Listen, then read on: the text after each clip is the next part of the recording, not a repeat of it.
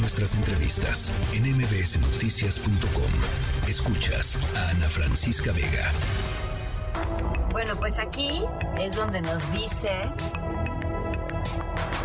la alerta que se encuentra uno de los objetos que donamos y que ya lleva además varios días, semana. Ah, pues al lado del 3B hay un baño. ¿Cómo están? Bien, bien. Oye, estoy buscando este rollo. No, no, no. Nosotros no, trabajamos. No trabajamos rollo. ¿Está aquí? ¿Está aquí? ¡Ay, está aquí! Está aquí, hola. ¿De quién es este puesto? Pues no sé, no vino hoy. Luxury. ¡Ese! A ver, ¿lo ves? Mira. Está, es este. creo. Porque aquí puedo que... Ah, no. Sí, es este.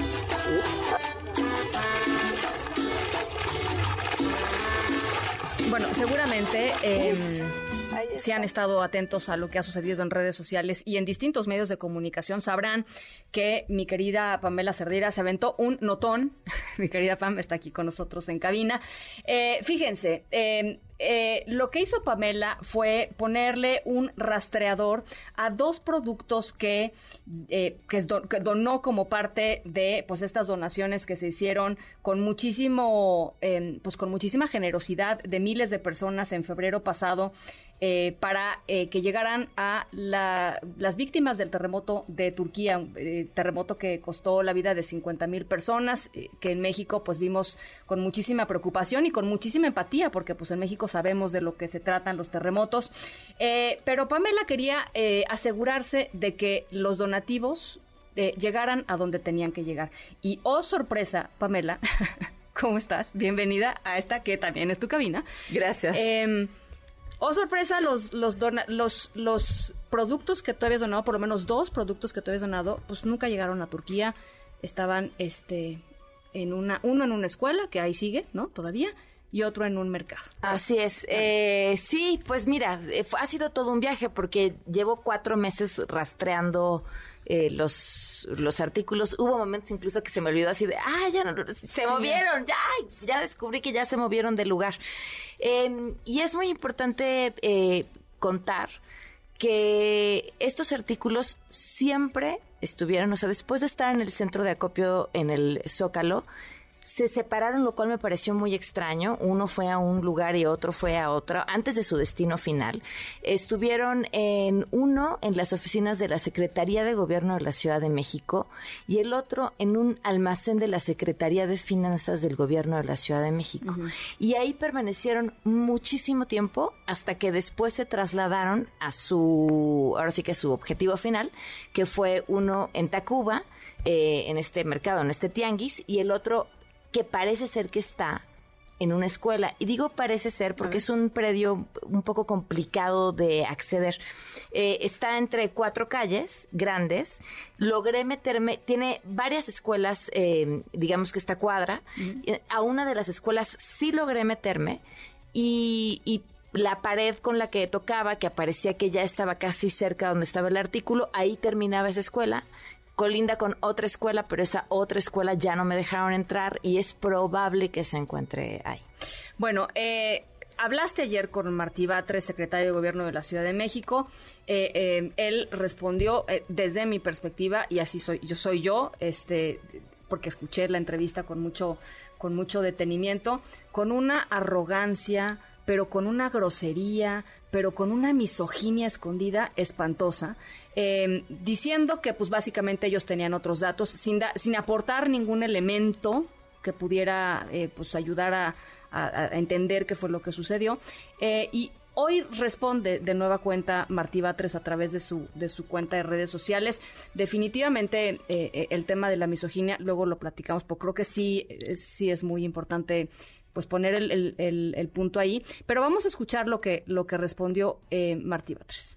En relación con el tema del acopio de víveres y otros productos de primera necesidad que se juntaron para enviarlos a Turquía para los damnificados de los temblores que ocurrieron Quiero señalar que seguimos el procedimiento que se ha seguido en todas estas ocasiones. Se hizo la convocatoria, se juntaron los víveres y los productos y estos se entregaron a la Secretaría de la Defensa Nacional. Tenemos el acuse de recibido de dicha entrega y estamos completamente seguros de que la Sedena, cumpliendo siempre con su deber, hizo la entrega correspondiente a los damnificados de Turquía.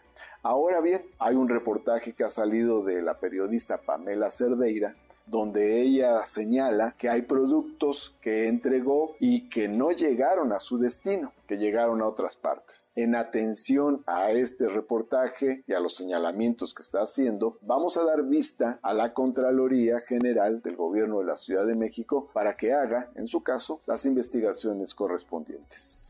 Bueno, ya más tranquilito, Martí Batres. Ya no estaba hablando con una mujer, estaba hablando con, una, cámara, Entonces, tal vez no le, no le generó esta cosa. Que en, atención, qué bueno que nos van a brindar la atención. Eh, quiero recordar una, una cosa que ya lo dije, pero es importante, porque pareciera que en esta narrativa insisten en la se le entregó a la Secretaría de la Defensa y la Secretaría de la Defensa hizo el trabajo. Nunca estuvieron, al menos estos dos víveres, nunca estuvieron en manos de la Secretaría de la Defensa. Estuvieron en el Zócalo, después del Zócalo estuvieron en dos oficinas de secretarías de gobierno de la Ciudad de México y después llegaron a sus destinos finales, nunca estuvieron en manos de la Secretaría de la Defensa. De hecho, porque abrí como sabemos cómo se las gastan, eh, habría que proteger el proceso todo el tiempo y dejar rastro de que esta investigación se estaba haciendo desde hace cuatro meses. Abrí una cuenta de Twitter desde que se dejaron los objetos y en esa cuenta de Twitter fui narrando hacia dónde se iban moviendo. Y, en esa cuenta, si ustedes la ven, eh, los objetos ya se habían ido ah, de la Secretaría de la Defensa a Turquía y estos dos objetos seguían ah. en los mismos lugares en la Ciudad de México. Ahora, este también respondió un diputado. A ver, cuéntanos, ¿qué, qué tiene que ver el diputado en esta trama? Lo que pasa es que el, la bolsa de arroz, que es la que no he podido recuperar, que aparentemente creemos que se encuentra en una escuela, está en una biblioteca y una escuela, y es exactamente la misma dirección. Y afuera de esta escuela había un cartel pegado que decía Banco de Alimentos de este diputado federal por Morena y una fecha que ya había pasado cuando nosotros fuimos para que la gente fuera al banco de alimentos. Entonces, en su momento busqué al diputado por una entrevista, no me la dio. Hoy tuve la oportunidad de hablar con él en, este espacio, en esta estación, y me respondió eh, que, que su banco, le preguntaba si el banco de alimentos era adentro de las instalaciones de esta escuela o de esta biblioteca, para saber si a lo mejor él ahí tenía un almacén, y me dijo que no, que su banco de alimentos en realidad es un evento en el que los productores venden a un precio más barato a los vecinos para que puedan adquirir productos a un precio más barato del que normalmente adquirirían pero que no es algo que suceda ahí, que no sucede adentro, que él no tiene acceso a las instalaciones. Le pedí si había registro fotográfico de cómo llevó a cabo su banco de alimentos y me dijo que me lo iba a enviar. en atención a Pamela. Mañana va a haber un video en redes sociales. En atención a el reportaje. A ver, eh, yo creo que hay dos cosas. La primera, una que dijiste hace ratito al cierre de tu programa, que es el, hecho de que eh, se haya descubierto esta trama en donde estos dos productos no llegaron a su destino, no quiere decir que la gente no deba donar. Hay un montón de organizaciones confiables en donde, ¿no? Este, la Cruz Roja, una de, una de las más importantes.